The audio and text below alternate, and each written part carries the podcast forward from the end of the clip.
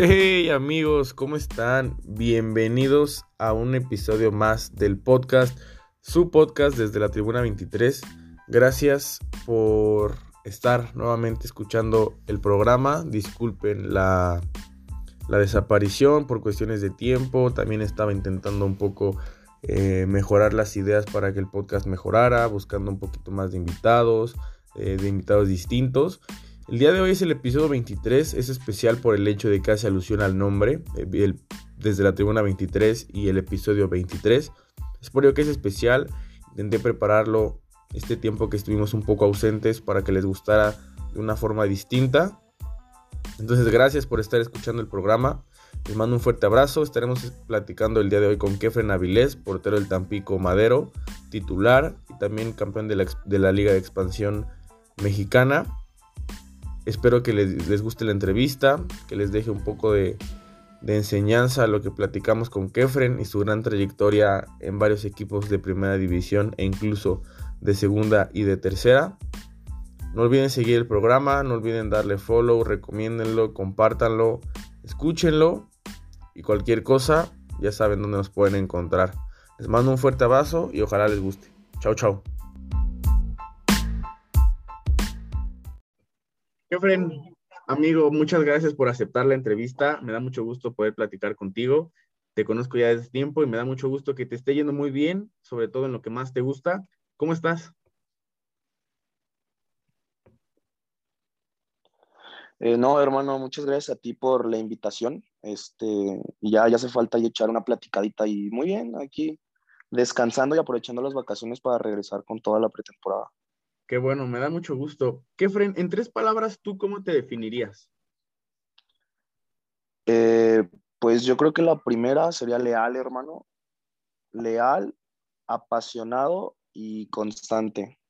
Yo creo que esas tres palabras siempre las he tenido presentes en mi vida y me han ayudado a estar a, a donde he llegado ahorita.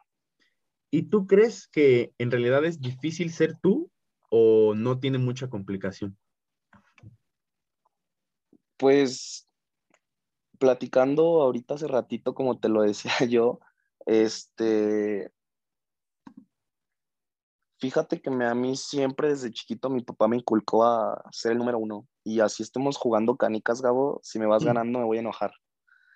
Entonces, yo creo que cada quien pues vive, vive a su manera, con, con, su, con su estilo de vida, pero al menos yo creo que el ser apasionado en muy pocas personas lo he visto. Y eso que he tenido demasiados compañeros, demasiados compañeros de, de fútbol, amigos que no saben ni siquiera qué es un carajo de fútbol. Y a veces como que, pues yo también soy una persona muy receptiva, o sea, yo puedo estar contigo platicando y, y pues te puedo decir y percibir muchas cosas y yo las veo y digo, es que por, o sea, ¿por qué no es esto? ¿Por qué no, no es así, no?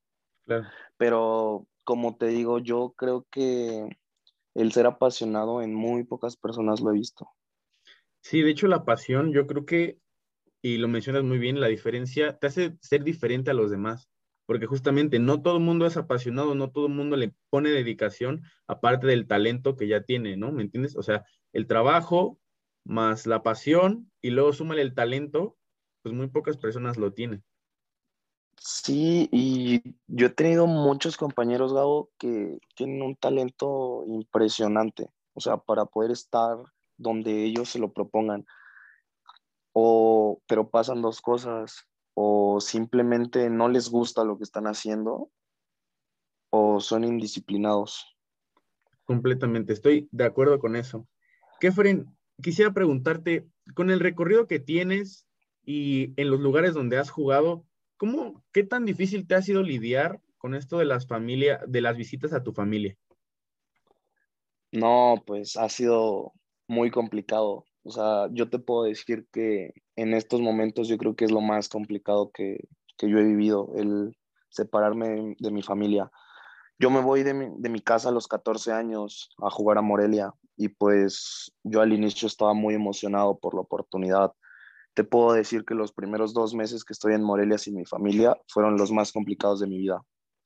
Porque diario hablaba con mi mamá, diario hablaba con mi papá y hasta la fecha diario nos, nos marcamos, les marco para ver cómo están. Y pues era despedirme de mi mamá llorando. Y no te digo llorando nada más yo, o sea, llorando los dos.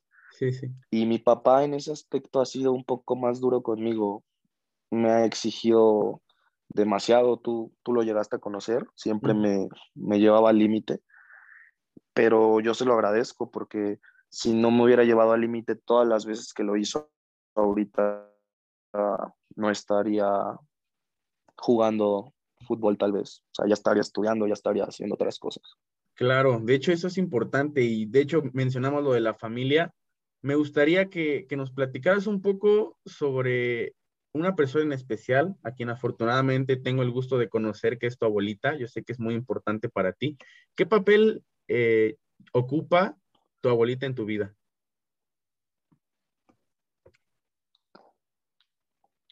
Eh, mi abuelita es de las personas más importantes en mi vida y te lo digo por todas las cosas que he vivido con ella entrenamientos que me llevaba, partidos a los que iba. O sea, mi abuelita, pase lo que pase, siempre ha estado presente en todo momento, apoyándome, dándome ánimos.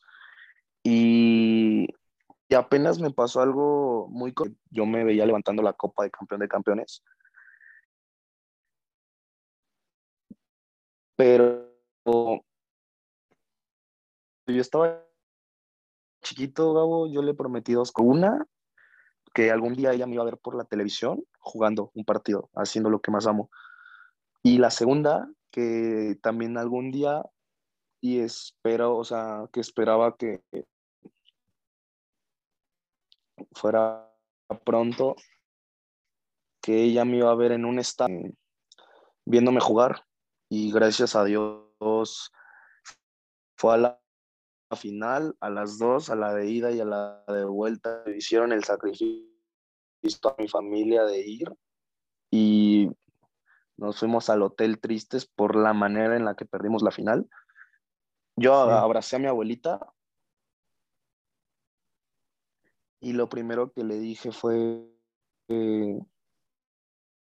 gracias por estar, este, cumplí lo que te había prometido tal vez yo quería, pero lo cumplí y, pues me tiré a llorar como niño chiquito, abrazando a mi abuelita por lo mismo, por lo que significaba más para mí, ¿sabes?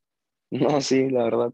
Claro, sí, no, te entiendo completamente y sobre todo porque ella ha visto el sacrificio o esas cosas que has tenido que sufrir para estar hoy en día donde estás, ¿no? Y de hecho, esa final, claramente sí la vi, era, era, digo, ya el hubiera no existe, pero sí hubo ahí dos, tres desconcentraciones, sobre todo en los penales al final. Era para ustedes, pero bueno, el fútbol tiene eso, te da revanchas y ojalá que se las dé pronto. En donde quiera que, en el equipo en el que estés, ojalá que te la dé pronto a ti, a tu familia, al equipo, si es así, a tus compañeros, porque de eso se trata el deporte. Ya que hablamos eh, de los inicios, Kefren, ¿cómo te inculcaron el ser portero? Digo, vienes de una familia completa de porteros, ¿cómo fue ese amor por la portería? Pues como lo dices tú, Gabo, eh, la familia era de porteros. Entonces, mi papá un tiempo se fue a Estados Unidos y cuando regresa a Texcoco, yo le digo que quiero jugar fútbol. Y me dice, ah, ok, este, está perfecto, yo te apoyo, eres mi hijo, pero me dice, ¿de qué quieres jugar? Y, y me, me dice, ¿de qué quieres jugar? Y le contesto, quiero ser portero como tú y me preguntó como tres veces, ¿estás seguro que quieres ser portero? Porque pues mi papá lo había vivido y no es una posición fácil. En esos momentos yo pensaba que el ser portero era la posición más fácil, ¿no? Sí, Aparte yo decía, y que no, pues no tengo que correr tanto, o sea, cosas así. Claro, claro. Entonces yo dije, no, pues yo quiero ser portero.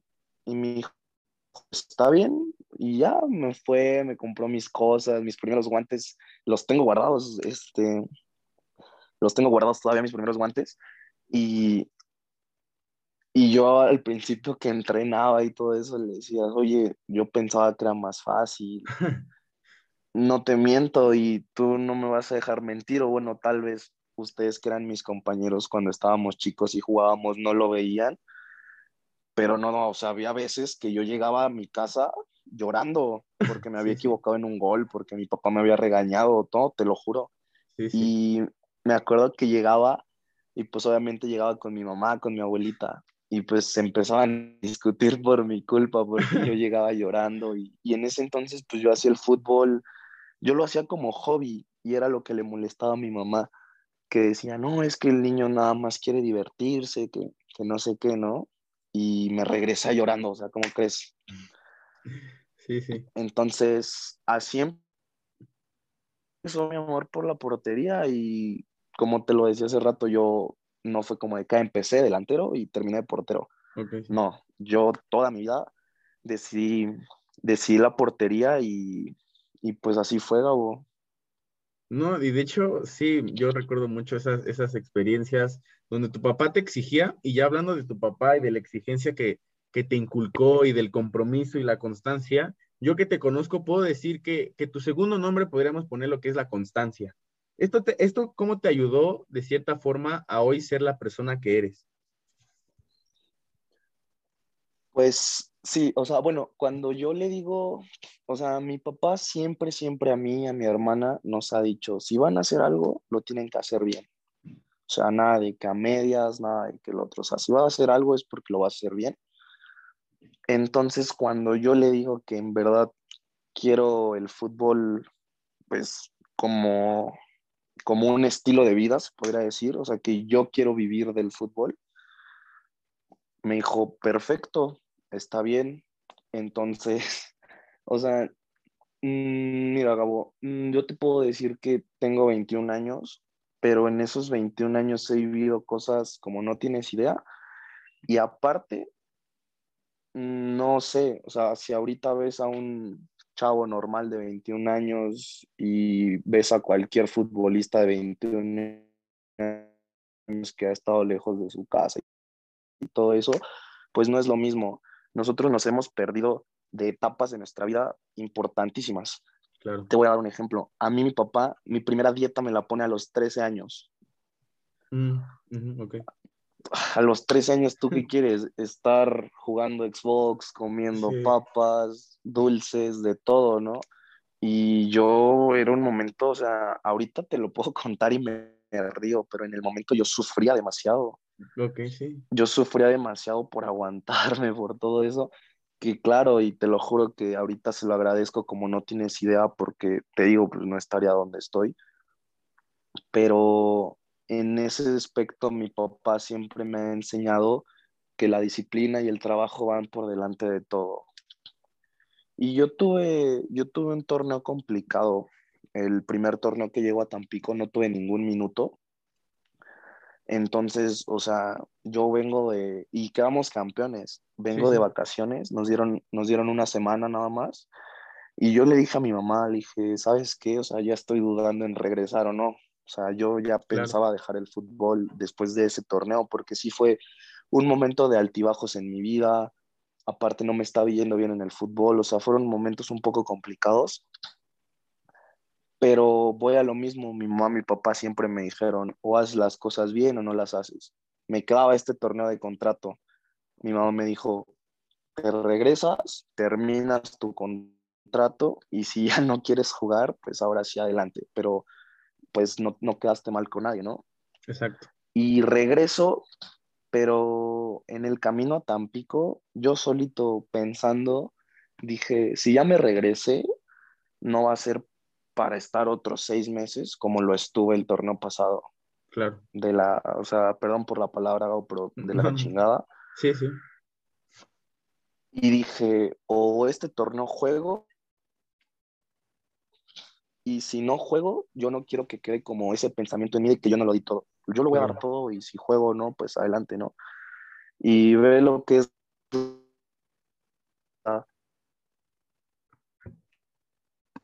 Y pues te, te puedo decir, Gabo, que esos son como, es como la palabra que yo siempre llevo presente en mi vida, el ser disciplinado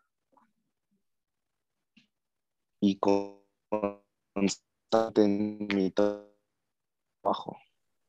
Claro, de hecho, pues sí, no ha sido fácil. Obviamente, yo, por lo que, lo que te conozco, de chiquito lo vi y obviamente cuando uno se acerca al deporte, te das cuenta, y también en la vida, cuando te das cuenta, hay que forjarse de un carácter para sobreponerse a las cosas, pero no cualquiera puede. O sea, cada quien también afronta las cosas diferentes y las afrontaste de una gran forma y hoy la vida te lo recompensa. Seis meses jugando de, titular, estuviste cerca de la Copa de Campeones, no quedó en tus manos, al final de cuentas fueron otros factores, pero ha valido la pena ese sacrificio y esa parte que le mencionaste a tu mamá y lo que ella te dijo, vas, terminas, y terminó siendo un gran torneo para ti, muchísimo mejor tal vez de lo que esperabas.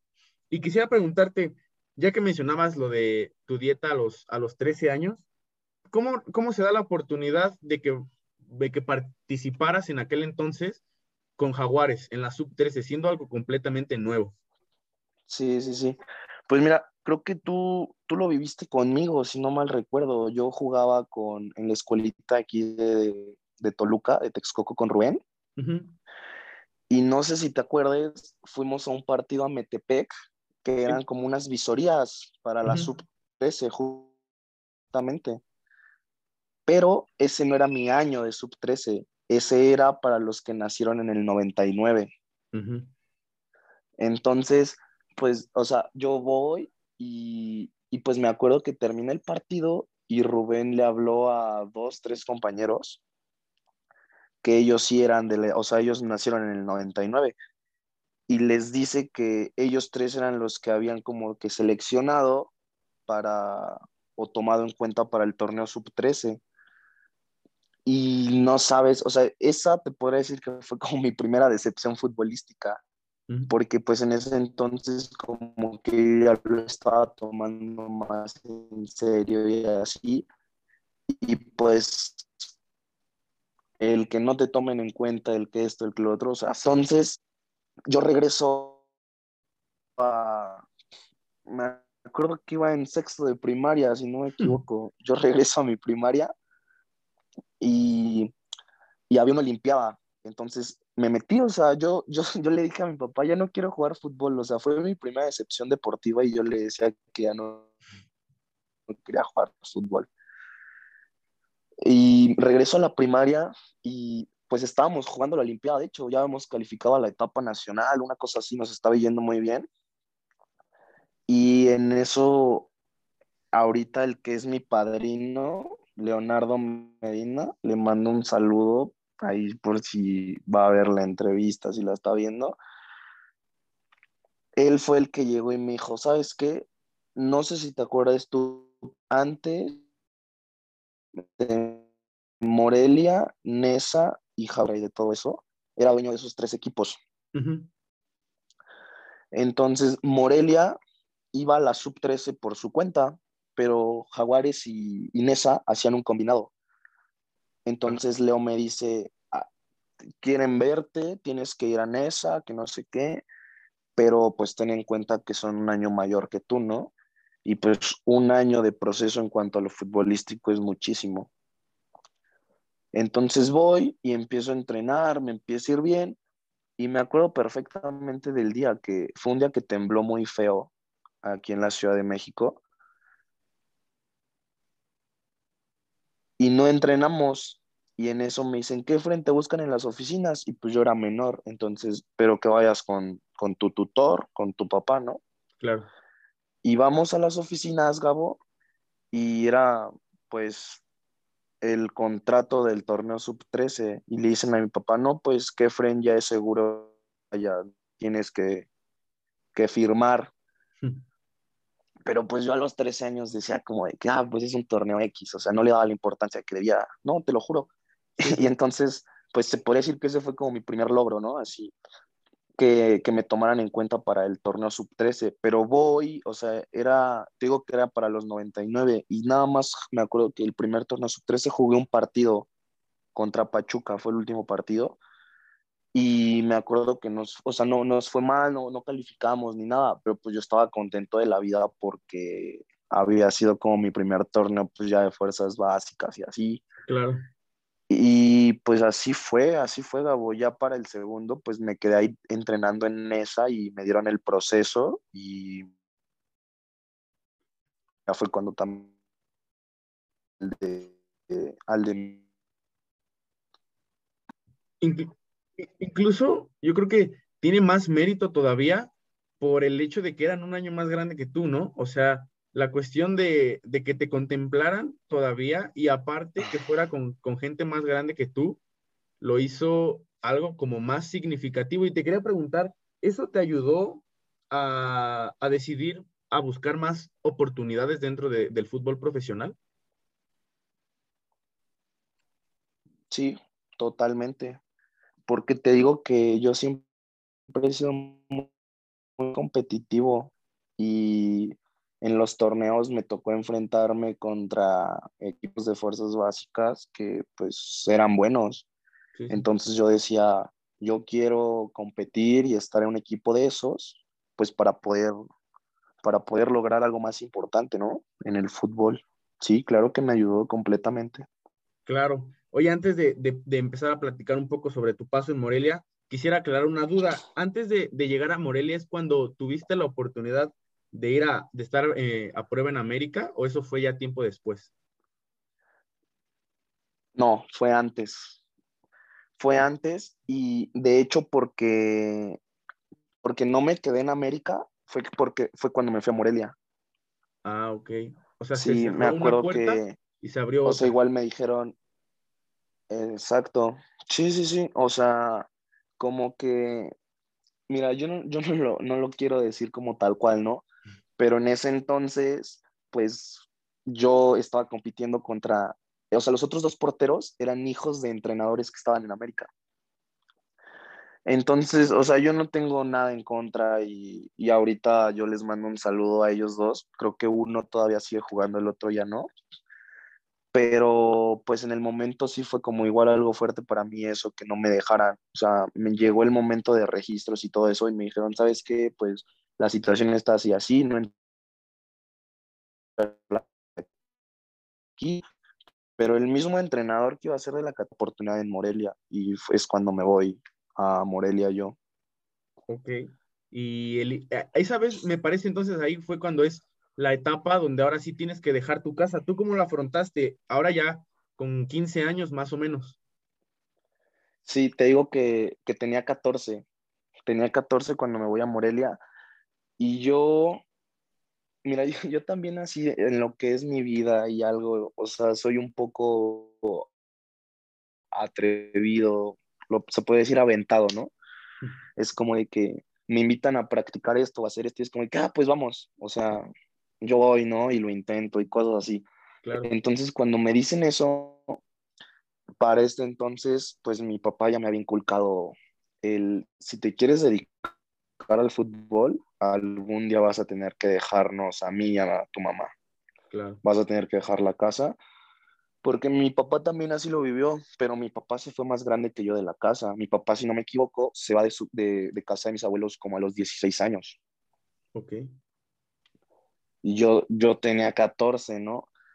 Entonces, pues yo me acuerdo que llegamos de Cuapa, llegamos a la casa y yo bien contento le digo mamá, mamá, me voy a ir a jugar a Morelia.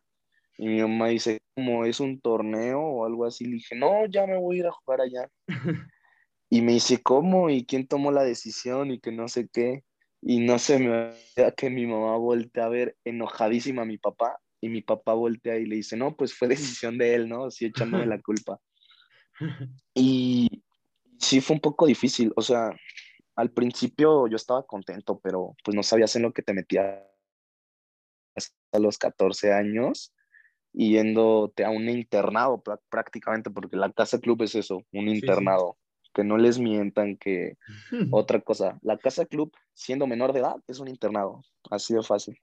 Claro, Oye, de hecho, bueno, muchos en, la interacción de preguntas aquí nos, nos preguntaban, tú con 14, 15 años todavía en Morelia, que me, nos preguntaban, ¿qué se sentía entrenar con porteros de primera división, que en ese caso me parece que era Carlos, eh, Carlos Rodríguez?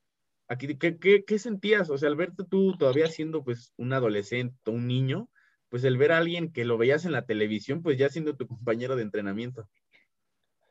Pues mira, en Morelia, o sea, en Morelia no, no me tocó tanto convivir con primera división porque entrenábamos en lugares diferentes, ¿no? Y pues sinceramente a los que llamaban a entrenar y eso, pues eran los de la sub-20, pues, o sea, yo llegué a la sub-14 a Morelia. Entonces, esa etapa de lo de la tele yo la viví más adelante, Gabo. Yo te puedo decir que la viví en Lobos WAP. Ok, antes de que pasemos a Lobos, y nada nos cuentas. Entonces, pasa tu, tu, etapa en Morelia y me parece que es donde mejor te va o empieza a irte mucho mejor, porque es cuando empieza a tomar más minutos. Sí, y no fue, y vuelvo a lo mismo, o sea, mi historia ha sido de altibajos, Gabo, como no tienes una idea. Llego a Morelia y pues yo traía otra formación, ¿no? O sea, en, en el aspecto de básicas ya se toma mucho en cuenta lo de los procesos. Claro yo llego a Morelia y me hacen estar seis meses sin registro. Entonces, pues eso es a lo que voy. Y yo lejos de mi familia era como que ya me quiero regresar, ni estoy jugando, que no sé qué, no.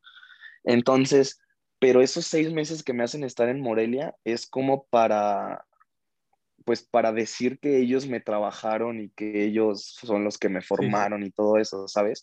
O sea, es ilógico y ponte a pensar tú, ahorita tú juegas fútbol, toda tu vida has estado, no sé, un ejemplo, en Pumas y te corre en X, te quieres ir y llegas a Pachuca y te, o sea, es, muy lógico y ellos te estarían como dando un balazo que acepten que el trabajo de otra institución es mejor al que ellos están haciendo. No sé si me entiendas. Sí, sí. Entonces, o sea, es como un derecho de piso, así como tipo lo del novato en cualquier equipo. O sea, yo me, me hicieron pagar eso a mí en Morelia y como otra vez mi papá me hizo aguantarme esos seis meses. En cuanto sale mi registro, este, sale mi registro, me sacan un partido a banca y el siguiente partido, este, me debutan. Entonces de ahí yo dije, ¿sabes qué? Estuve seis meses llorando casi diario, comiéndomela todos los días. Ahorita no pienso dejar ir esta oportunidad. Claro. Y es cuando empiezo a jugar. A mí me tocó el primer torneo sub 15, pero no, no los que se hacían aquí en el DF. O sea, a mí me tocó ya el largo. Ok. Entonces, pues también en todo ese año de la sub-15 no jugué tres partidos. Todos los demás tuve los minutos yo, gracias a Dios. Igual por un inconveniente ahí en Morelia, pues fue cuando fue cuando termina mi ciclo, pero me quedo otro año en la ciudad y es cuando me voy a, a la tercera, a la Atlético Valladolid. Justamente, bueno, antes de pasar a lo de la tercera, el haber aguantado seis meses, a final de cuentas valió la pena, ¿no? En el momento parece que no, pero ya que te empieza a ir bien, pues ya te das cuenta que está valiendo la pena la espera, el sacrificio. Claro. Entonces, pasas a tercera división y me gustaría preguntarte, hay ocasiones donde el fracaso o el rechazo están en la vida de uno y sobre todo en la del deportista. ¿Tú cómo lidiaste con esa, eh, con esa parte de, de que te dijeran, sabes qué? Gracias. Pues más que, o sea, te lo puedo decir en mi caso, más que tristeza, fue enojo. Porque yo sabía que los que se iban a quedar no eran mejor que yo, Gabo. Claro. Y creo que yo lo había demostrado todo el año futbolístico jugando todos los partidos. Pero a lo que voy y otra vez mi, en todas las anécdotas que te puedo contar, mi abuelita o mi abuelita es muy allegada a Dios, demasiado, y también me inculcó eso, me inculcó desde chiquito darle gracias y no que las cosas van mal, pedirle, agradecerle cuando las cosas no salen como nosotros queremos, ¿sabes? Sí, sí. Y ahorita, y por todos los golpes, por todos los golpes que me ha dado la vida, te puedo decir que yo me hice muy creyente de que las cosas siempre pasan por algo. Estoy de acuerdo. Yo me acuerdo que mi papá mi papá me decía, ¿te ves debutando en Morelia? Y yo le decía que no. Yo no me veía debutando en Morelia. Y fíjate lo que son las cosas. A los meses me dan las gracias y pues a buscar otra oportunidad. Claro. Y esta anécdota casi no la cuento, pues no fue como algo un poco importante, ¿no? Cuando ya que yo voy a Querétaro, igual, sin, registro. Y yo la verdad dije, ya no puedo cortar mi proceso de esa forma y proyecto. Se acaba de ir al proyecto de Atlético Valladolid y me dice, ¿sabes qué? Yo era mediano en ese entonces, en tercera. O sea, se podría decir que era uno de los menores. Y también por lo mismo tuve casi, bueno, más bien tuve todos los minutos en tercera, pero a mí ahorita me da risa porque igual vuelvo a lo mismo. Yo me acuerdo que le decía a mi papá que jamás quería jugar tercera. Y dije, no, o sea, papá, pase lo que pase, yo no voy a jugar tercera, yo no, no quiero jugar tercera. Y ve lo que son las cosas y la vida. No, pues me llevaron a jugar tercera y fue uno de mis mejores años futbolísticos, te lo puedo decir. Sí, de hecho, me acuerdo mucho en ese proceso donde creo que en diciembre es cuando vamos nosotros como escuelita a Morelia, que no sé si te acuerdas que jugamos un partido allá. Ah, ándale. Y creo que nos empezamos a, mensajear y tú fuiste el que me contó, ¿sabes qué? Me voy a, a Querétaro, pasó esto, pasa aquello, y no te quedas porque no te querían registrar, justamente era eso. Y entonces terminas en, en la tercera y me gustaría saber, ¿qué consideras que aprendiste de tercera? Porque estar, estar en fuerzas básicas, podemos poner lo que, pongámoslo como el cielo, ¿no? Porque obviamente tercera división pues todavía está un poco más abajo, ya que no todos los clubes tienen el suficiente dinero para mantener un equipo. ¿Cómo, ¿Cómo te sentiste o qué consideras que aprendiste al estar tú en tercera división? Pues mira, una, te digo, creo que tercera está en esa línea entre o agarras experiencia te caes y ya no te levantas, ¿sabes? O ya te quedas ahí, ¿no? A mí personal me ayudó el competir contra competir contra contra mayores, contra más grandes. Te puedo decir que eso a mí me ayudó mucho porque pues yo tenía 15 años, 15, 16 años yo, yo nací en el 2000. Los mayores en ese torneo de tercera eran nacidos en el 97. Entonces, completamente me ayudó, más aparte que me fue muy bien, siendo mediano, siendo menor en ese equipo, se podría decir que era uno de los referentes porque me estaba yendo bien. Este, duramos bueno, tú sabes que ser campeón en tercera es una hazaña cabrona porque son mil partidos y mil equipos. Claro. Nuestro equipo duró invicto la primera vuelta y la mitad de la segunda. No habíamos perdido. Y, y en ese año futbolístico perdimos dos partidos. Uno durante el torneo regular y el otro con el que quedamos fuera. Y digo, no nos eliminó cualquier equipo, jugamos contra Pachuca. Ah, ok. Sí, bueno. Entonces, yo, me acuerdo que, o sea, ya después que me voy a la sub-17 y así, yo me acuerdo que en tercera había jugado contra chavos que ahorita ya debutaron, o sea, chavos que estaban en ese momento en la 20 y en la 17 y era un combinado. Ok. Sí, sí, sí. Pues al final cuando todo daba en la edad. Claro, entonces, y mira, si no me equivoco, ¿sabes quién era el portero de esa tercera de esa tercera de Pachuca? Carlos Moreno el que acaba de debutar no hace mucho. Sí, sí. Él era el portero y había otros más que igual ahorita ya están en primera y cosas así. Pero, pero sí, o sea, a mí me ayudó mucho en ese aspecto y a madurar también en lo futbolístico, porque pues es como te digo, no es lo mismo jugar contra los de tu edad a un poquito más grande. Sí, sí, exacto. Ahora, hablemos del que yo considero, no sé cómo lo veas tú, un antes y un después en tu carrera deportiva es Lobos WAP. el equipo donde llegabas a la sub-17 y por cosas de la vida y por rendimiento tuyo, terminaste jugando la sub-20, ni, ni, siquiera siendo tu categoría original eh, en realidad. Sí. ¿Tú cómo recuerdas e, esa, esa etapa? ¿Cómo, cómo recuerdas con, con, alegría, con nostalgia lo que fue Lobos? Pues la verdad ahorita, ahorita sí ya, bueno, en el momento me dio un poco de nostalgia que hayan vendido el equipo, porque no sé si ahorita yo estaría de segundo o de tercer portero registrado en primera división, ¿sabes? Tal vez.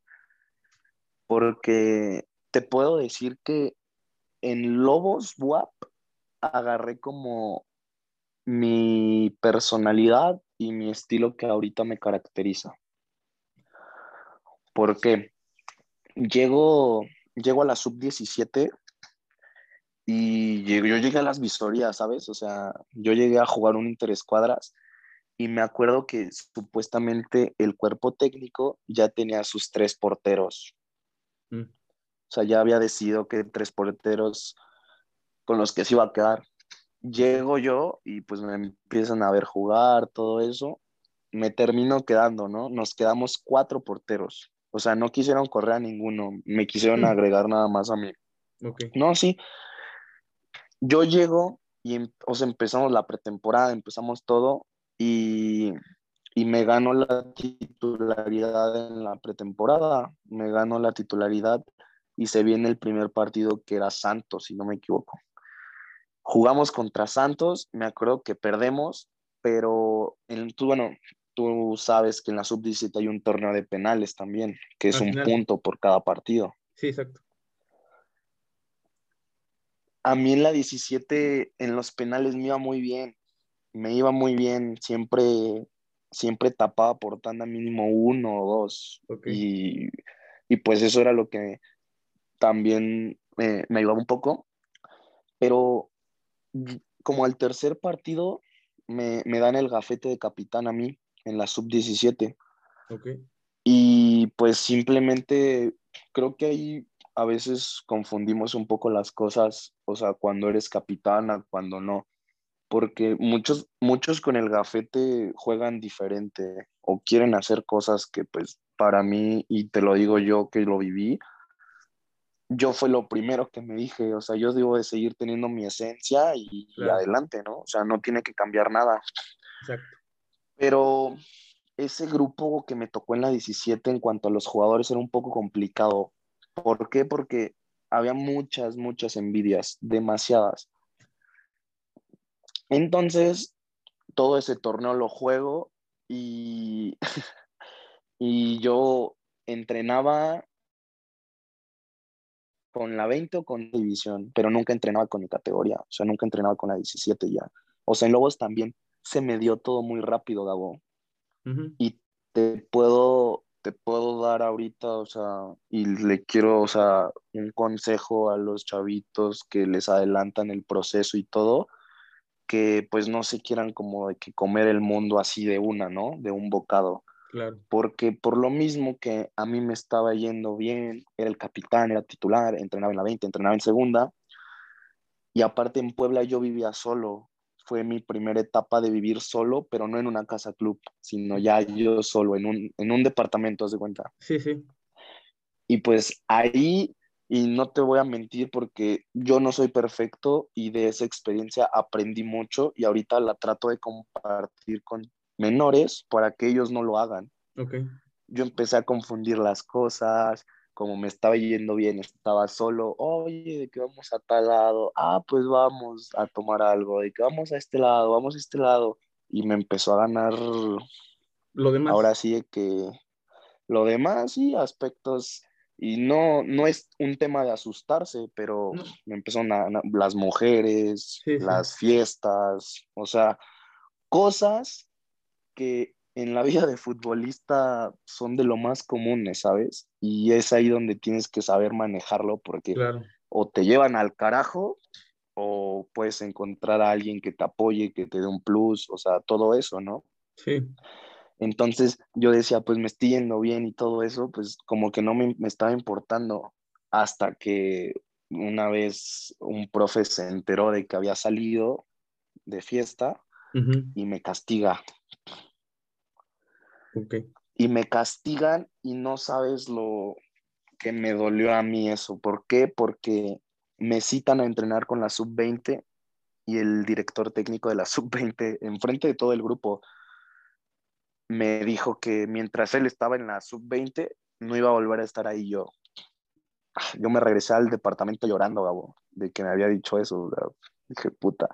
Y estaba arrepentidísimo de que la había cagado y, y todo eso, ¿no? Claro. Pero, pero es a lo que voy, es como tú percibas las cosas y como le des la vuelta para, para adelante, ¿sabes? Exacto. O sea, yo me, me, dediqué a trabajar, trabajar, trabajar, trabajar. Terminó el torneo en la 17. Al siguiente torneo, que era mi último torneo en la 17, igual empezamos el torneo y me vuelven a dar el, el gafete de capitán. capitán. Y pues haz de cuenta que pasaron, si no me equivoco, como unos cuatro partidos y, y me llaman, me marca el director de Fuerzas Básicas. Yo, o sea, pues cuando estaba en Puebla, venía cada ocho días aquí a Texcoco a ver a mi familia, pues está súper cerca. Sí, sí. Y me marca el domingo, me acuerdo que yo iba en camino a Puebla y me dice, mañana te presentas con la sub-20 a las 10. Y pues, o sea, yo dije, no, pues sí, perfecto, ¿no? Y me acuerdo que ese fin de semana nos tocaba jugar contra Veracruz. Entonces me presento con la sub-20, pero no estaban los dos porteros que estaban en la sub-20. Y uno era 97 y otro era 98, me acuerdo. Y no estaban. Yo dije, ¿qué onda? Y haz de cuenta que ahí la 17 y segunda entrenaban a las 8 y la sub-20 entrenaba a las 10 y media porque a esa hora entrenaba primera división y por si ocupaban jugadores y eso, pues... Lo subían. Por eso entrenaban a la misma hora. Entonces yo me presento y veo a los dos porteros de la sub-20 entrenando con segunda y a uno que estaba en segunda y yo, pues nos habían citado con la sub-20, ¿no? Y llega el entrenador y me dice, Kefren, lo tuyo es un tema aparte, al final platico contigo, pues me imagino que porque él era el entrenador que me había dicho que mientras él estuviera en la sub-20 no iba a volver a estar ahí. y me dicen, sus compañeros tuvieron la oportunidad, no la quisieron aprovechar, el fin de semana debuta uno de ustedes dos en la sub-20. Ya dependerá de ustedes quién y que no sé qué, ¿no? Sí, sí. No, pues, o sea, eso fue una motivación para mí enorme, ¿sabes? Y ese fin de semana debuto, debuto con la sub-20, ganamos 3-0, me acuerdo, contra Veracruz. Y de ahí empecé, de ahí me dieron más minutos y más y más en la 20. Entonces yo mi año, mi último año de 17, lo terminé jugando con la 20. Y pues no sabes, o sea, yo estaba contentísimo y, y pues más que nada ya ya en mi mente estaba que había momentos para todo. O sea, en esta vida hay momentos para todo y cuando era trabajo y disciplina tenía que ser eso.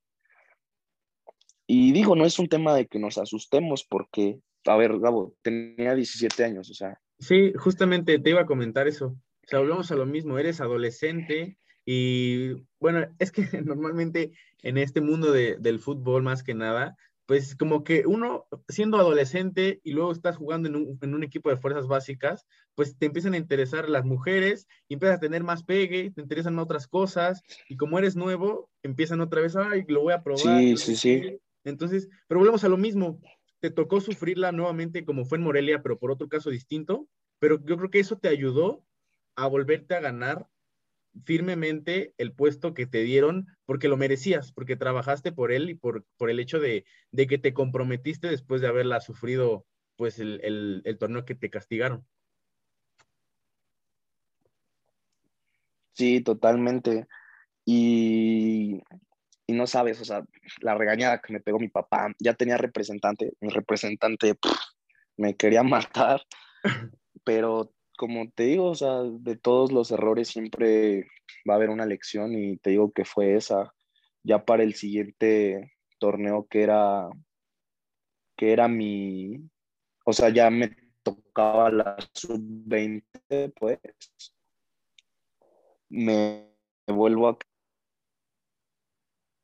en lo, lo que son las cosas, o sea, mi sub-20 y menor en sub-20 y y haz de cuenta que y,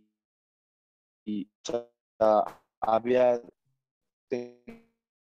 cinco minutos con menores. No me equivoco, eran 750. Entonces, a mí me suben a primera división. O sea, mi primer año de sub-20 me suben a, entrenar a primera división. y, y, el año, todo, todo el año que estuvo Palencia de DT en primera, ahí en Lobos, yo todo ese año estuve entrenando con el plantel de primera división y nada más bajaba a jugar a la sub-20. Entonces, te digo que Lobos fue de las etapas más bonitas en mi carrera porque todo se me dio muy rápido. Ok. Aparte, pues todo pasó tanto bueno como malo, ¿no? En realidad, te pasaron tantas buenas cosas como malas y a partir de ahí lo tomaste para crecer. Y de hecho, te, eso te iba a preguntar, cuando te suben a primera, ¿qué, qué sentiste? Justamente lo que platicábamos, el, el, tener de más chico, obviamente los que estaban en primera pues ya tenían cierto recorrido. ¿Tú cómo los veías después de verlos en la televisión? a tenerlos como compañeros, incluso a formar una gran amistad. Creo que me parece que con Toño Rodríguez tienes una buena amistad hasta la fecha, me parece. Sí, sí, de hecho, ahí Toño antes de la final me escribió y después también. Pero, y no nada más con Toño, con varios jugadores de repente nos seguimos escribiendo y todo. Y eso es pues también lo de esto, las amistades que te deja. Porque pues no son amistades comunes, no son unas amistades comunes y, y pues al principio de la entrevista tú me, tú me preguntabas que tres palabras que me definían y tú yo te dije que una la, o sea, leal, el ser leal. Para mí eso es primordial y, y creo que en una amistad, en una relación, en lo que quieras, es fundamental eso, ¿sabes? Claro. Entonces, yo me acuerdo, mi papá se fue a vivir un tiempo a Puebla conmigo. Cuando fue lo de que me castigaron y eso, mi papá se fue a vivir un tiempo conmigo. Y haz de cuenta que el, o sea, un día antes yo le digo, papá, mañana me citaron a entrenar como primera división. Y que, ah, no, pues tranquilo, o sea, no te pongas nervioso y cosas así, ¿no? O sea, yo parecía niño en juguetería, o sea, volteando a todos lados y súper contento, ¿no? De que veía al Maza, veía a Toño, veía extranjeros, o sea, y haz de cuenta que el primer torneo, eh, pues sí, o sea, te soy sincero, no, o sea, pues yo, yo estaba consciente y creo que eso me ayudó mucho a no perder el piso, que yo sabía que yo no era un jugador de primera división. O sea, yo no lo era, yo seguía siendo un jugador de sub-20 y pues yo estaba tratando de aprovechar el trabajo para que me ayudara más, ¿sabes? Claro. Pero no, yo terminé el primer entrenamiento, mi papá me fue a recoger y yo llego y le digo, papá, no hace qué tiempo estaba viendo jugar al Maza Rodríguez una final con el América. Sí, sí. Y ahorita, y ahorita no sé, ¿no? O sea, me estoy cambiando al lado de él. Claro. Y pues es como, o sea, son experiencias muy bonitas y pues que jamás te van a olvidar, ¿sabes, Gabo? Sí, sí. Igual con Toño. O sea, yo de, de Toño Rodríguez te puedo decir que tenía un concepto y yo se lo dije a Toño ya después con el tiempo de que yo pensaba que era un agrandado, que era muy payaso y así, porque pues yo lo vi en Chivas y así decían, no, o sea, no, no, no. Y te puedo decir que es de las mejores personas que he conocido en mi vida, o sea, de una calidad humana impresionante, Gabo, claro. te lo juro. Sí, y de hecho, bueno, esa parte de, como aficionado parece, ¿no? Te da esa impresión, pero ya que hablas de Toño, yo siendo eh, seguidor de, de Chivas, pues Toño también es agradecido, es este, sobre todo, sí, eso sobre todo tiene esa parte en común de que ambos son agradecidos, ¿no? Más en esta parte en el enfoque hacia Dios, ¿no? Toño también es muy agradecido con su familia, también este, pues yo creo que también la ha sufrido. Entonces, esa parte de, de, o sea, ya no puedes ser un fanático porque ya estás entrenando con ellos, ¿no? Tú le estás dando balones, tú le estás, le estás dando pases, estás conviviendo con ellos y tanto ellos te hacen mejor como tú le estás ayudando a ellos a ser mejor.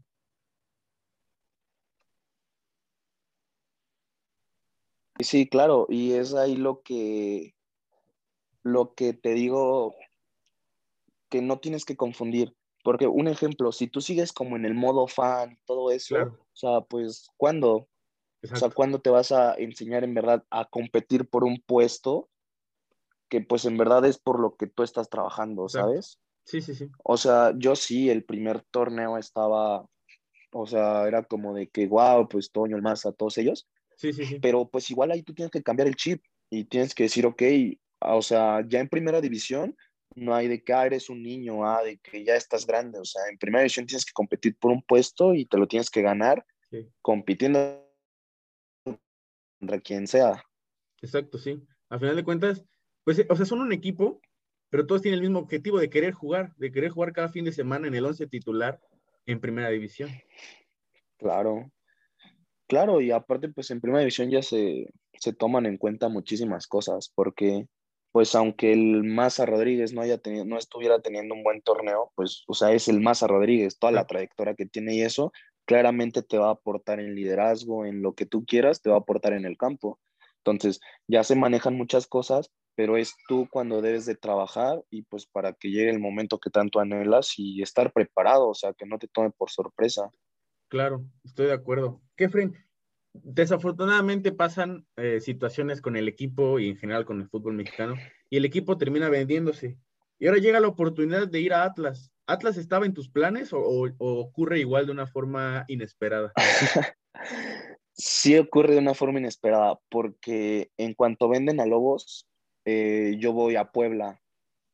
O sea, pues era la misma ciudad, yo decía, pues ya para qué me muevo y así, ¿no? Sí. Entonces, pero voy a Puebla y no te miento, o sea, entreno el primer día y al siguiente día, o bueno, más bien terminando el entrenamiento, ese entrenamiento, me dicen, ¿sabes qué? O sea, mañana tráeme ya todos tus papeles. Y pues la verdad, o sea, yo, yo iba con la idea de que no tenía que demostrarles nada a ellos, porque pues me habían, o sea, me tenían ahí en la ciudad, o sea, ellos, créeme, que ven, veían los partidos, sabían todo y pues a mí en Lobos era un gran año futbolístico que había tenido. Entonces llego a Puebla, entreno, terminando el entrenamiento me dicen, mañana tráeme tus papeles. Voy al siguiente día a la oficina, a, iba a firmar contrato ya, o sea, ya, ya iba a firmar, Gabo. Sí, sí. Y me dicen ahí en el momento, en la oficina, pero sabes qué, solo pasa, o sea, hay un problema, que nada más nos dieron tres contratos para porteros en 20 y ya firmaron los tres porteros en 20. Y yo le dije como de que, ajá, y entonces, ¿qué plan tienen conmigo? ¿Qué contrato querían que firmaras? Y ya me está diciendo que pues ya están los contratos de porteros en 20. Me dice, no, pues es que ahorita volvimos a activar una tercera división y pues vas a firmar un contrato de tercera, pero con carnet único vas a poder jugar en la 20. O sea, tú no jugarías con tercera ni nada, o sea, simplemente nada más por el tema de los espacios en el equipo. Y le dije, ah, ok, pero entonces mi contrato va a ser igual que los de la 20. Claro. O sea, en cuanto, al, en cuanto al sueldo, sí, sí, sí. en cuanto al sueldo y a todo eso. Y me dicen, no, tu contrato tiene que ser de tercera división. Entonces, lo que le pagaban, lo que pagaban ahí en tercera era una cosa de nada. Este, y pues en eso el entrenador de porteros me dice, oye, ¿sabes qué? Pues está esta oportunidad en Atlas. Y fíjate lo que son las cosas. Yo no sabía que el entrenador de porteros en ese entonces de Atlas era el compadre de Toño Rodríguez. Yo no sabía, o sea, yo me enteré hasta después que mensajeando con Toño. Por cosas de la vida pues me dijo, oye, ¿y qué piensas hacer? Que no sé qué. Sí, sí. Entonces yo le digo oportunidad y ve, no sé qué, no. Pero aparte yo decía, a ver, Atlas acaba de quedar campeón en la sub-20. Sí, sí. O sea, yo decía, va a ser muy difícil pues integrar y llegar a ese grupo, ¿sabes? Y llego y mínimo, ¿qué te puedo decir? Todo, todo el equipo mínimo tenía dos, tres años de conocerse. Todos, todos, todos. Entonces, yo era el único nuevo. Y en ese, en ese entonces, pues yo sí pensé y dije, voy a batallar un poco, pues, en cuestión de integrarme al grupo. Claro. Porque, pues, si llevas tres años conociendo a los mismos chavos y bien de la cara diario, tres años y que llegue como un nuevo y así, pues complicado, ¿no? Claro. Pero fíjate que hasta eso me topé con un grupo de grandes seres humanos y los chavos, o sea, ahorita te puedo decir que yo tengo cuatro mejores amigos, se podría decir, y dos están en Atlas jugando ahorita. Ok.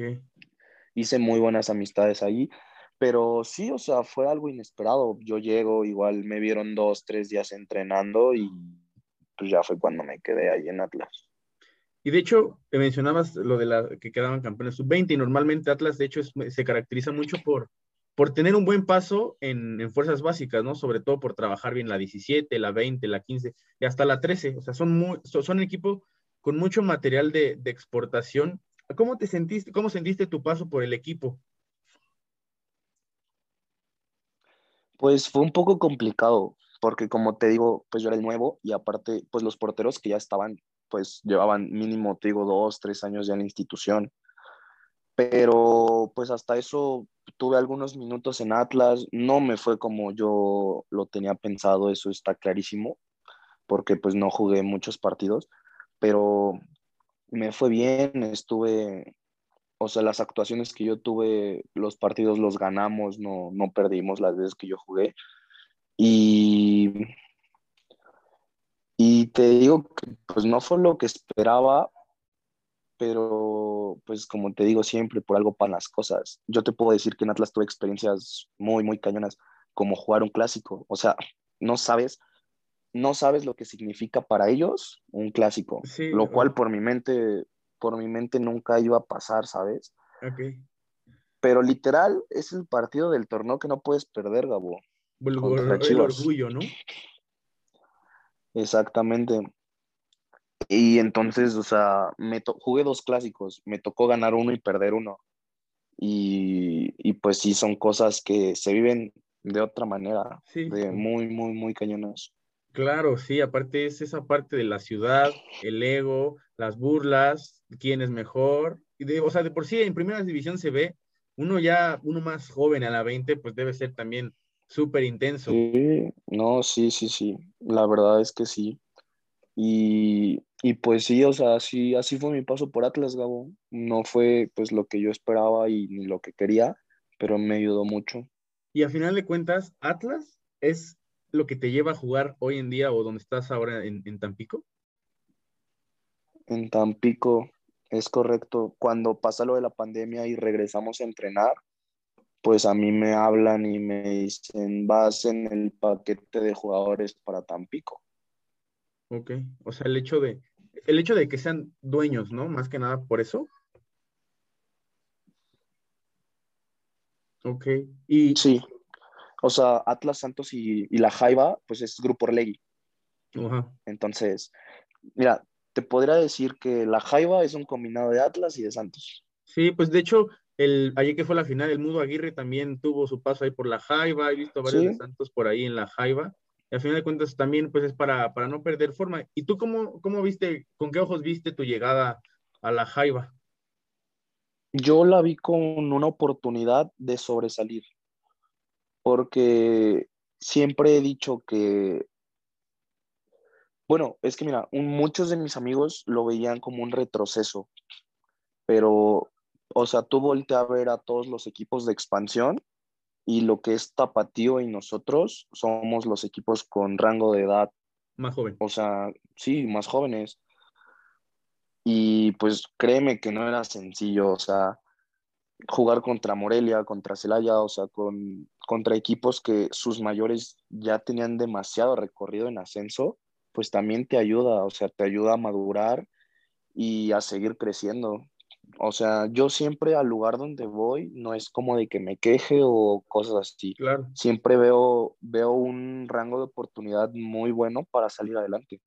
Pues al final de cuentas es aprender y quería preguntarte, hoy, hoy en día yo sé que es fácil hablar por las cosas buenas, porque te está yendo bien, pero muy pocos saben lo que tuviste que vivir en cuanto a adaptación. ¿Cómo te fue ese proceso de adaptación en un equipo nuevo, la Liga Expansión, pues por toda la polémica que, que, que se creó por el tema del ascenso, de los estadios y demás, y tú peleando por un puesto, ¿cómo te fue o, o qué, tan, qué tanto aprendiste en ese proceso?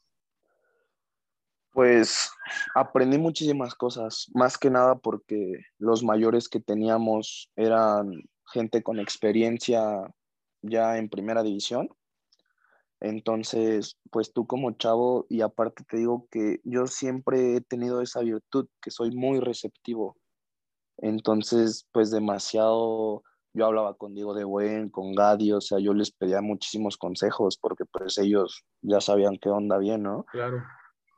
Y créeme que te puedo decir que el, el grupo que he tenido en Tampico en cuanto a los jugadores, a mis amigos, ha sido el mejor que he tenido de todos los equipos en los que he estado. Un grupo muy solidario, eh, muy comprometido, obviamente pues con sus altibajos como todo, de repente discusiones, peleas entre nosotros, pero cosas Sí. que, Pasan. cosas muy X, sí, sí, sí, claro.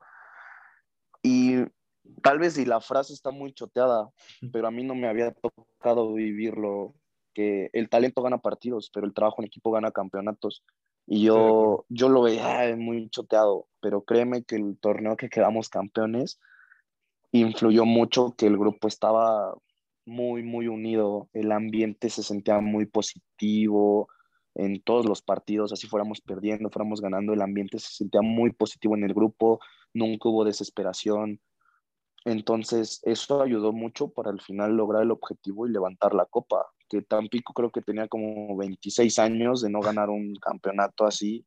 Sí. Y, y pues también la gente, porque al inicio la gente en Tampico, como en todos lados me imagino, pero pues en Tampico me tocó que sí es un poco pesada en ese aspecto de exigencia de resultados, de, todo eso, ¿no?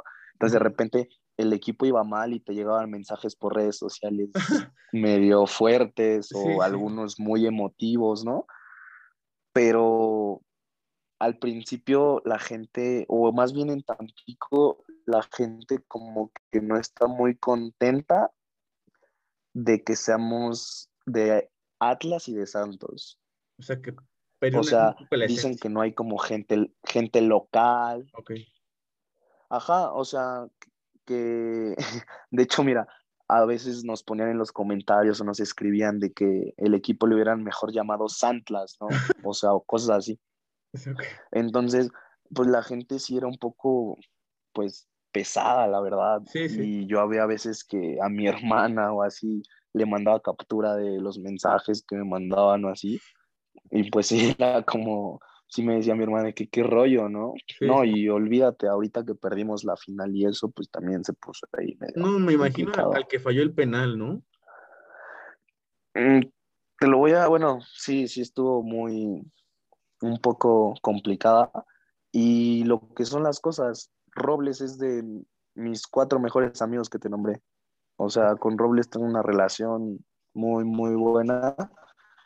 Y no me, o sea, muchos piensan o muchos dicen que como todo, la gente siempre está en las buenas, ¿no? O sea, cuando éramos, cuando salimos campeones, me llegaron mensajes de gente que, Ni le hablabas. que tal vez no le, bueno, deja tú que no le hablaba, o gente que en el pasado se portó de una manera mala conmigo Claro. y ahorita, y ahorita me, me mandaban mensajes y así. Sí, sí. Y pues yo siempre he sido de eso, o sea, tienes que voltear a ver y los que siempre han estado son los que en verdad se merecen el, pues el seguir estando ahí, ¿no? Vale la Es pena. a lo que te, es a lo que te vuelvo a decir de, de mi estilo de vida, o sea, lo- la lealtad para mí es muy importante. Entonces, yo, y créeme que terminó el partido y yo lo único que le dije a Robles fue de que tomaste esa decisión, yo estoy aquí para apoyarte. O sea, y, justamente si lo hubiera metido, la gente hubiera dicho, wow, el héroe, ¿no? Y si no, como no la metió, es, ay, el villano, ¿por qué lo hizo? Y si lo hubiera hecho, ay, qué bueno que se atrevió, ¿no? Es mucha doble moral por parte de la gente. Exacto. Y pues, pero pues, ¿qué te puedo decir, Gabo? Pues tú eres un poco más analista y eso, pero pues hay gente que simplemente es apasionada y es afición. Sí. Y pues ya está, ¿no? Pero, pero sí, o sea, en los malos momentos, en verdad se ve notas y somos un equipo, ¿no? No, y estoy de acuerdo, sí, digo, a final de cuentas, la gente, digo, va a sonar mucho a cliché porque la gente dice, ah, tú no has jugado fútbol, entonces no lo sabes, pero a veces, a veces sí pasa, ¿no? O sea, tú cuando ya lo vives es como de, bueno, ya perdimos, y sí se siente feo, pero también tienes que poner a pensar en otras cosas, ¿no? Pues obviamente uno no sale a perder el partido, obviamente no, y la gente cree que es así. La gente piensa que en verdad te querías equivocar. Exacto, sí, obviamente sí, son, son otros factores. Y a veces la gente está tan centrada en lo que ellos piensan que no se dan cuenta que hay más cosas allá que no solo dependen de ti. ¿sabes? Sí, claro, pero pues te digo que ellos viven el fútbol a su manera y pues igual es válido porque pues es afición y, son señores, chavos, tanto tiene lo bueno como lo malo, ¿no? Sí, que tal vez si estuvieron todo el torneo ahí apoyando, ¿sabes? Exacto, y quisiera preguntarte, Kefren, a pesar de, que en tu primer torneo no tuviste los minutos que, que deseabas, ¿qué se siente ser campeón de la Liga de Expansión? Pues la verdad, ese, ese campeonato y cuando yo agarré la copa y la levanté, Gabo, y ahí es a donde voy que influyó mucho el grupo con el que yo estaba. ¿Por qué? Porque en ningún momento el que jugaba era más que el otro. Ok, eso es muy importante. Entonces, también por eso, o sea, así como el DT tuvo su mérito, el utilero lo tuvo, ¿sabes? O sea, ahí fue parejo. Entonces, el equipo a mí todo el torneo me hacía o me, me hacían sentir que yo era parte de y que estaba jugando y aunque no estuviera jugando como si yo estuviera jugando. Exacto. Entonces, yo te, puedo decir que ese torneo lo viví como si yo estuviera jugando porque aparte la final fue una cosa de locos. O sea, dimos la vuelta, íbamos perdiendo, dimos la vuelta y así fue toda la liguilla. ¿eh? Es lo que decir, la, eliminatoria, la eliminatoria todo, tuvo de todo, ¿no? Todo, todo el sí. Y créeme que, que obviamente a nadie le gusta sufrir. O sea, obviamente No, no era como, ah, deja que nos den la vuelta para dar la vuelta y que nos, que no, o sea, entre comillas, que sepa mejor el campeonato. No, mm. no, pero sí te puedo decir que por todo lo que vivimos como grupo y todo eso durante todo el torneo, fue la, te lo juro que fue la cereza del pastel, levantar el campeonato.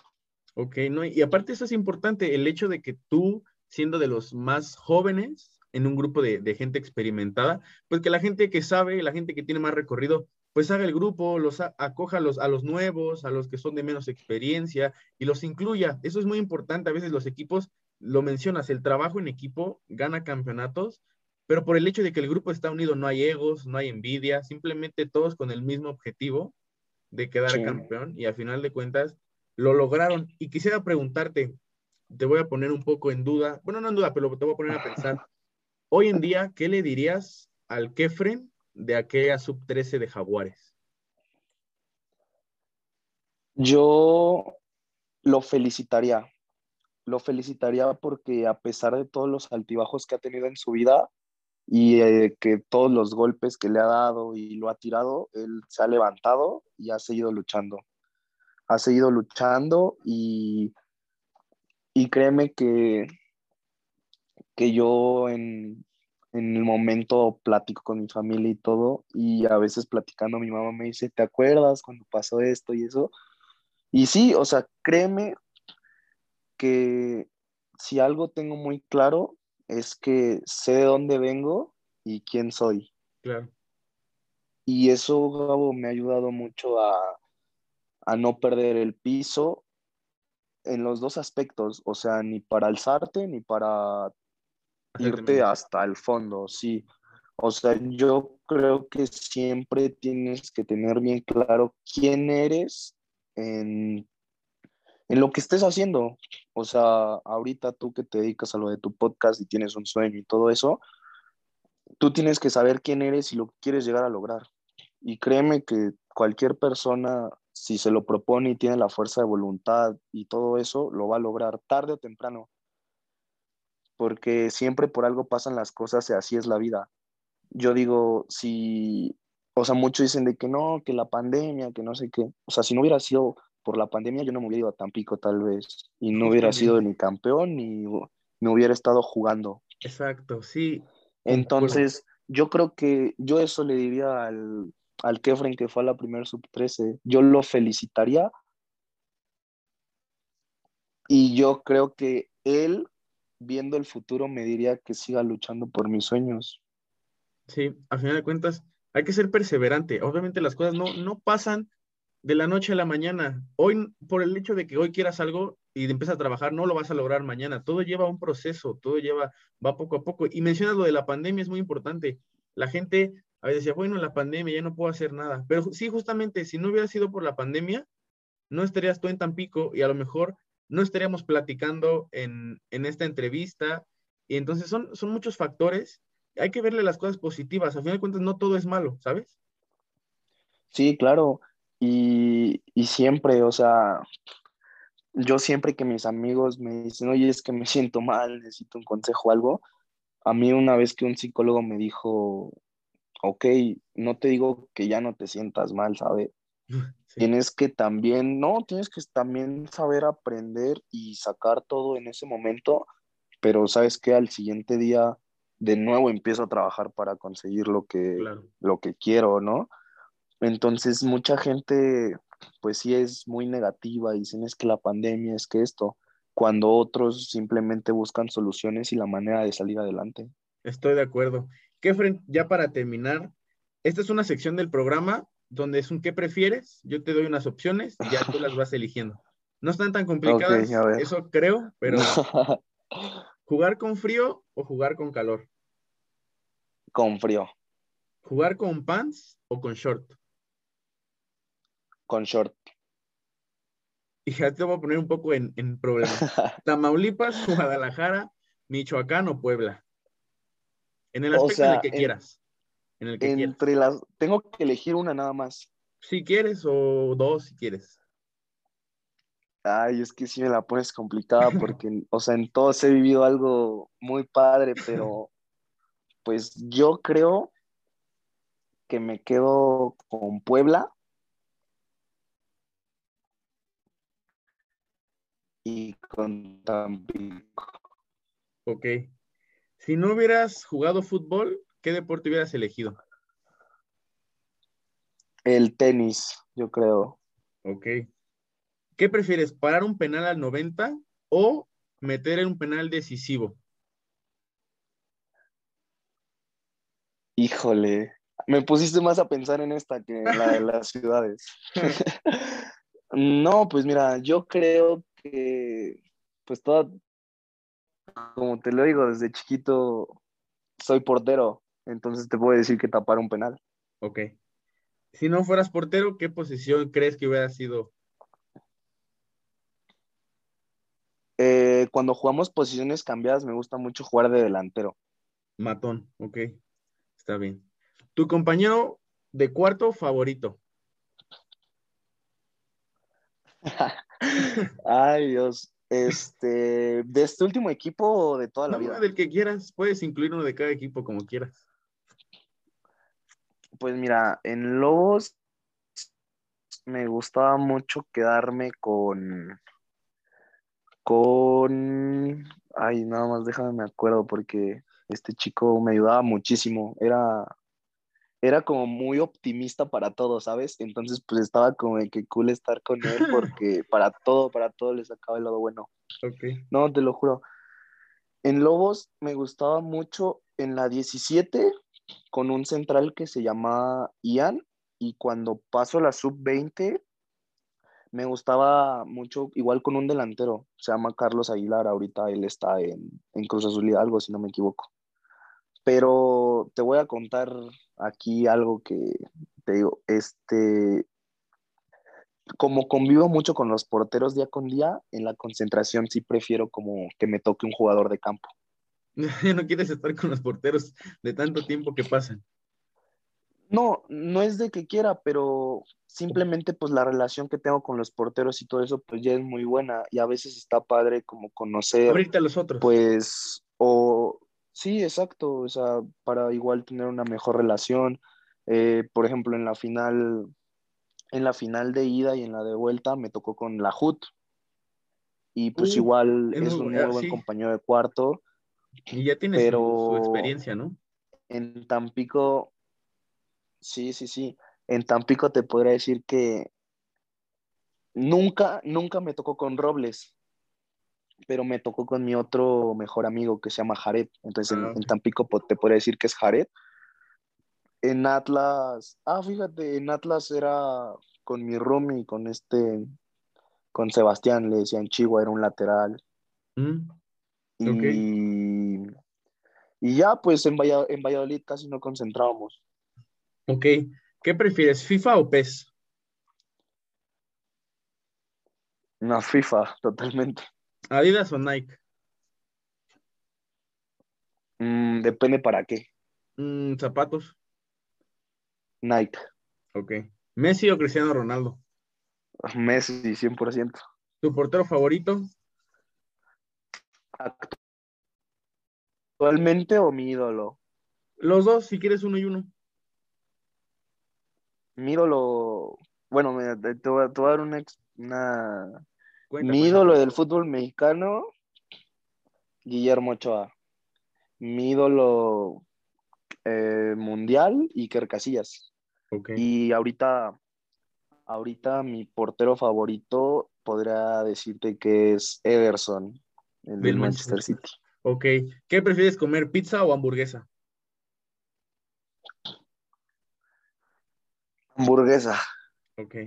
Kefren, ya por último, ya para despedir la entrevista, ¿tú qué consejo le darías a aquellos niños, niñas, jóvenes, eh, a todas las personas que quieren ser deportistas profesionales o algo en la vida y o que tienen un sueño? Pues mira, siempre, siempre que me toca platicar con niños o así es lo, lo primero que les digo es que nunca dejen que alguien les diga que no pueden. Simplemente si ellos lo quieren hacer y están comprometidos y con la determinación de hacerlo, que lo hagan. Lo peor, lo peor, lo peor que puedes hacer es como creerles y darles el gusto de que, ah, en verdad no puedo. O sea, yo siempre he sido de la idea de que tienes que luchar por tus sueños y luchar entregándolo todo. O sea, si vas a luchar por algo que en verdad quieres, tienes que dejarlo todo por si el día de mañana es negativo el resultado, no quedarte con que, ah, yo hubiera hecho esto, hubiera hecho lo otro. Siempre yo he sido de esa idea, siempre darlo todo para no quedarte con nada. Y ese es el único consejo que les daría, que nunca dejen que alguien les diga que no pueden, porque con dedicación y si en verdad aman eso y lo quieren, lo van a lograr. Perfecto. Kefren, amigo, me dio mucho, mucho gusto platicar contigo. La verdad es que después de las fallas que tuvimos al principio, se volvió una plática muy, muy, muy a gusto. Me dio mucho gusto platicar contigo. Ya tenía tiempo que no, que no platicábamos y ya pues recordar un poco de, de lo que has vivido. Eres un gran ejemplo para todo aquel que, que te tiene cariño, que te admira y sobre todo a todas las personas que, que te quieren como amigo, hijo, eh, etcétera. Me da mucho gusto y sobre todo gracias por, por el tiempo. Yo sé que, que como deportista a veces eh, está un poquito complicado el tiempo, pero me da mucho gusto que hayas podido venir a la, a la entrevista. No, no, no, te, te lo agradezco a ti, sí, ya, ya tenía rato que no platicábamos, pero como te digo, a mí siempre en cuestión de compartir experiencias y todo eso me gusta mucho porque, porque sé que pueden tener una buena enseñanza y, y me da mucho gusto que ahorita tú que estás haciendo esto me tomes en cuenta para, para sacar la entrevista. Hermano, muchas gracias.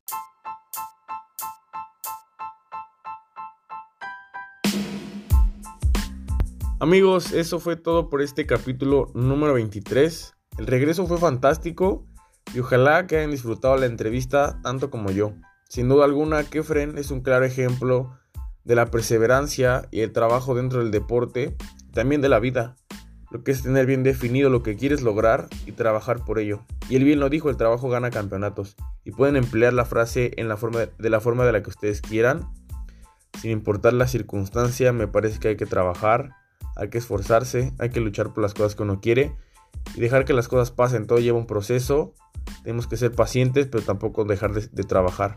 Es por ello que a Kefren lo pueden tomar como un gran ejemplo de motivación, de inspiración y sobre todo de trabajo y de éxito.